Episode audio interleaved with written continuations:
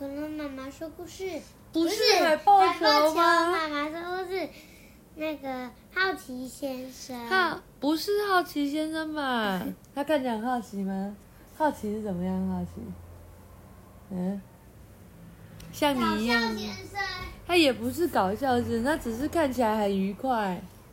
还是恶作剧先生。不是，他是愉快先生。愉快先生，他身上有鱼吗？还是有筷子？呀，好，那我们来一起唱琪琪喵喵喵，好不好？好啦，好啦，预备起，琪琪喵喵喵，琪琪喵喵喵，琪琪喵喵，琪琪喵喵。啊，你都不一起唱。好，恶作剧先生，智茂文化出版社。快快乐先生是个乐观开朗的人。嗯，为什么从快乐先生开始？他每天东奔西跑，忙得不得了，到处逗别人开心，实在是非常的辛苦。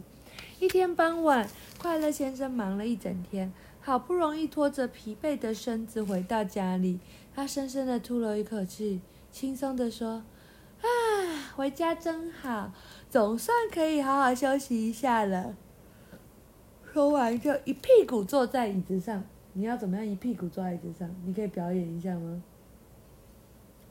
要怎么样一屁股？不是两屁股，还是三屁股？都不是啊！啊！就在这时候，你知道发生了什么事吗？你练习看看一屁股坐在椅子上，看看会发生什么事啊？不会发生什么事吗？对啊，嗯，只听到咔嗒一声巨响，那把椅子居然断成许多的碎块。快乐先生砰的一声撞在地上，重重的摔在地上。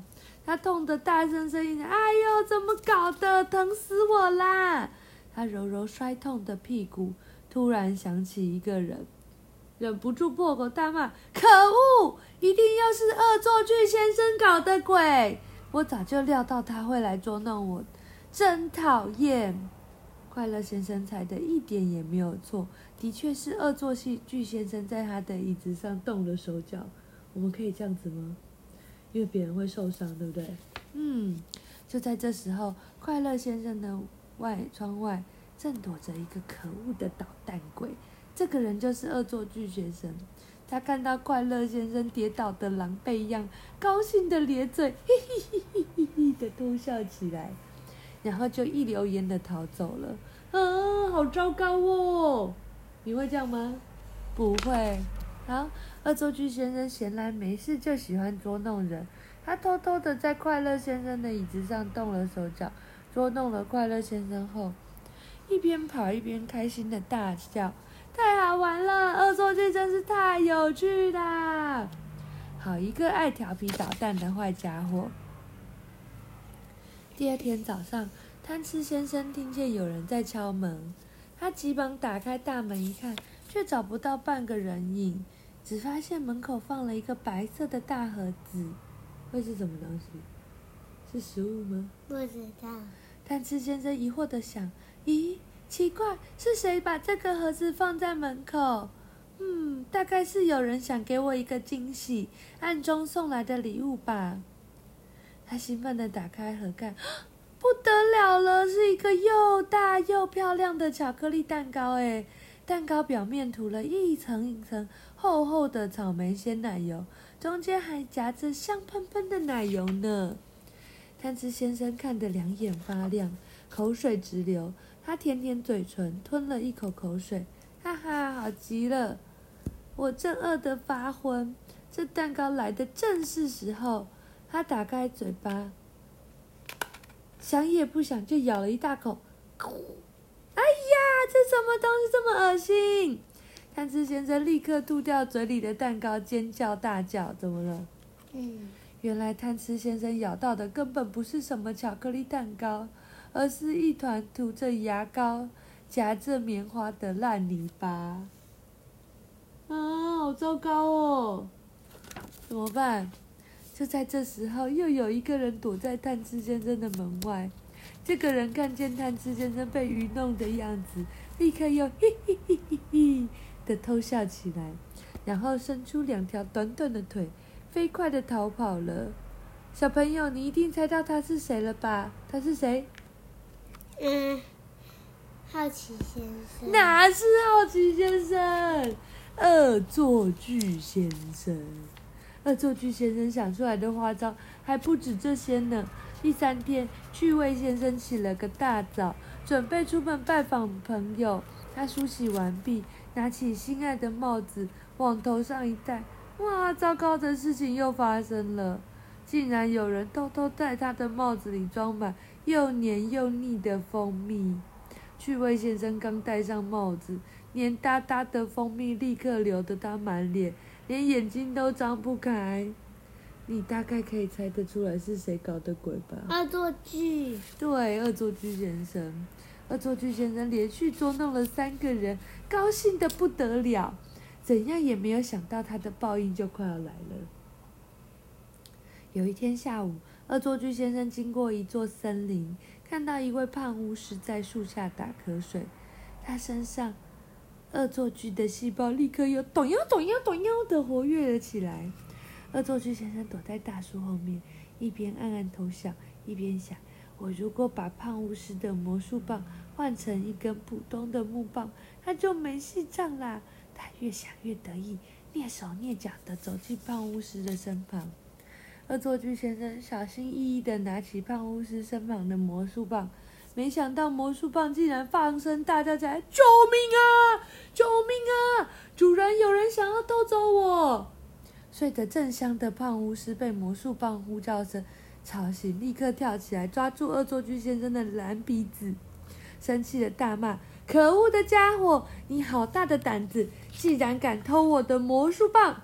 恶作剧先生疼得发昏，叫：“哎呀，救命啊！快放开我的鼻子，好痛哦！”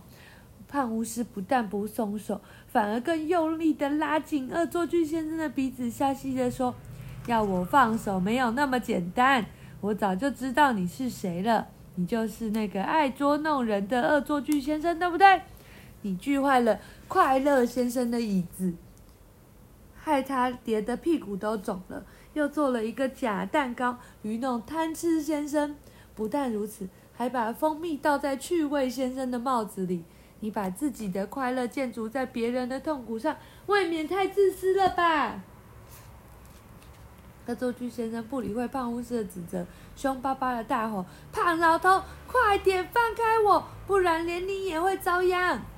胖巫师看到恶作剧先生依然执迷不悟，只好说：“好吧，不过你可别得意，你很快就会得到报应的。”他放开恶作剧先生的鼻子。拿起魔术棒，在恶作剧先生前面挥了挥，就离开了。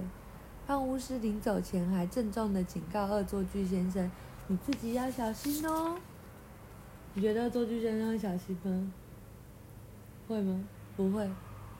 恶作剧先生揉着被捏肿的鼻子，看着胖巫师渐渐走远，低声咒骂：“这个胖老头真是爱管闲事！我只不过是开玩笑，有什么大不了的？”哪里有什么报应，我才不怕呢！说完，他就走回家。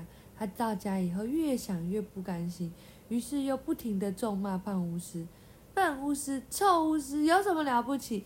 然后随手了拉了一张椅子要坐下来，哐啷，他的屁股才刚碰到椅子，椅子就咔嗒一声断成好几块。